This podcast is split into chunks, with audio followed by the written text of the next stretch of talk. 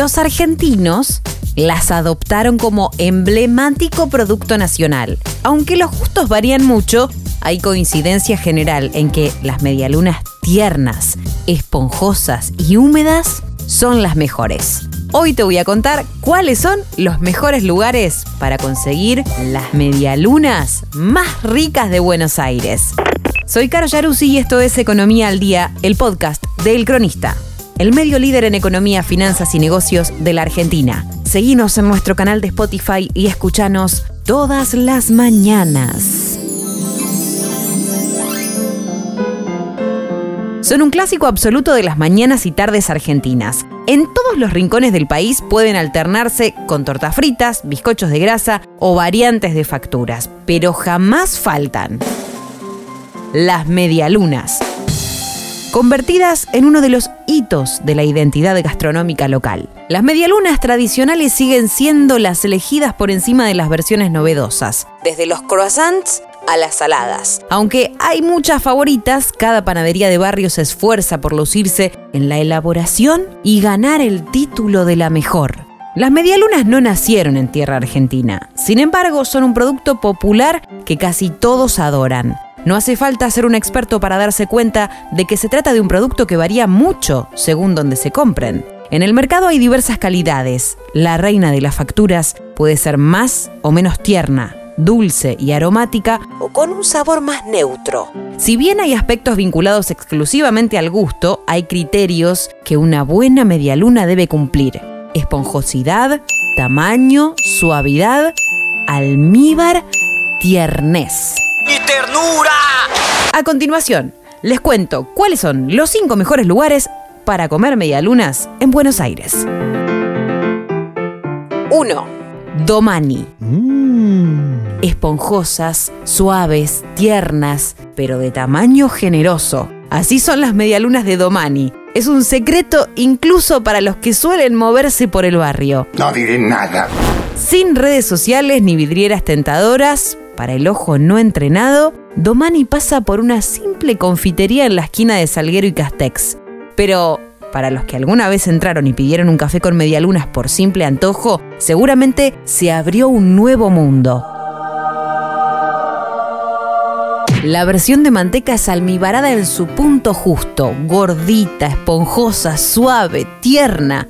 Es lo que se dice una medialuna adictiva, cuyo tamaño generoso también la vuelve ideal para llevar a casa y rellenar con jamón y queso.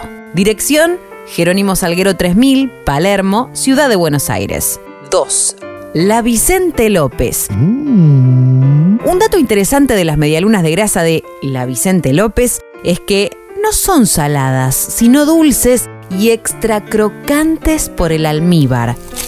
Las entregan calentitas y solo los más estoicos pueden resistirse a sacar alguna de la bolsa antes de llegar a destino. Con más de 100 años de historia, la Vicente López data de 1905, cuando el español don Ramón Val instaló su panadería en un partido en el que aún no vivían más de 12.000 personas. Pero la zona y su fama crecieron y el negocio pasó a manos de su hijo y en 1955 a las del maestro panadero Baldomero Pombo.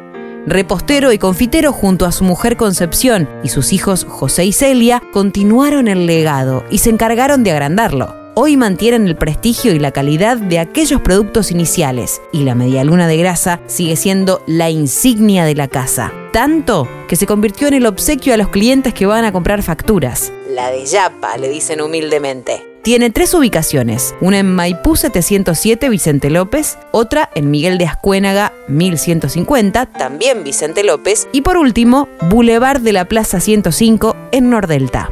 3. Nuna y Co. Mm. En Nuna y Co le suman rellenos y baños especiales, como las de chocolate blanco y frambuesa. Abrieron en noviembre de 2020 y fue un tremendo éxito. Nuna Co da cuenta de la calidad de su producto, no es para menos, si se considera que uno de sus creadores es el pastelero Ariel Gravano, consagrado en 2017 como campeón argentino de pastelería. La coequiper es Margarita Festa von Newforge, mujer de Ariel, directora publicitaria y también pastelera.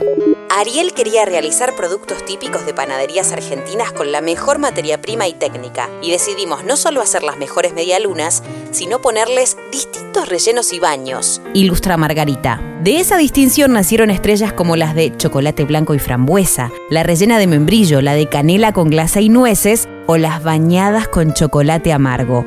Todas tienen como base una clásica medialuna de manteca hecha con fermentación lenta, masa hojaldrada y sin ningún tipo de conservantes. Dirección: Avenida del Libertador 2735, Olivos. 4.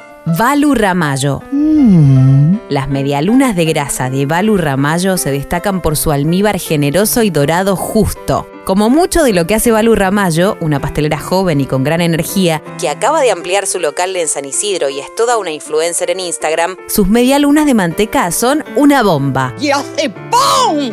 Lo son por su tamaño, perfectas para mojar en el café con leche, por su dorado justo y especialmente por su generosidad de almíbar, en el que no escatiman y les da un plus ideal de dulzura. Es tan buena su receta que en el último tiempo descubrieron que las medialunas superaron en ventas a la doble Oreo, una torta de dos pisos rebosante con dicha galletita y un clásico de la pastelera cuyo sello insignia son precisamente las tortas bien cargadas. Para los que desayunan tarde, sepan que hay tandas saliendo a toda hora del día. Siempre puede ser momento para catar una de las medialunas más ricas de zona norte.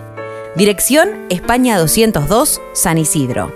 5. La Esmeralda. Mm. El gran secreto de las medialunas de la Esmeralda es el respeto por los tiempos de la masa. Aunque hay varias panaderías llamadas La Esmeralda en distintos barrios y provincias, Ninguna tiene medialunas tan ricas como las de la confitería que está en Belgrano hace nada menos que 86 años. Las de manteca se destacan por su masa esponjosa, que es como morder una nube dulce. Me dieron ganas de comer una nube.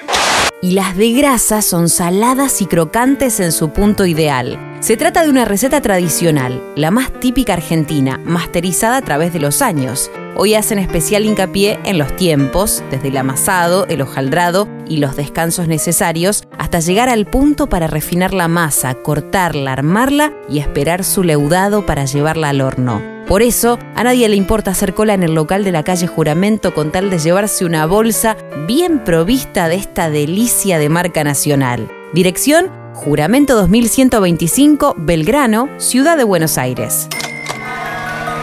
Esto fue Economía al Día, el podcast de El Cronista. Seguinos en nuestro canal de Spotify y escuchanos todas las mañanas. Y si te gustó el podcast, podés recomendarlo. Coordinación Periodística Sebastián de Toma, Producción SBP Consultora. Hasta la próxima.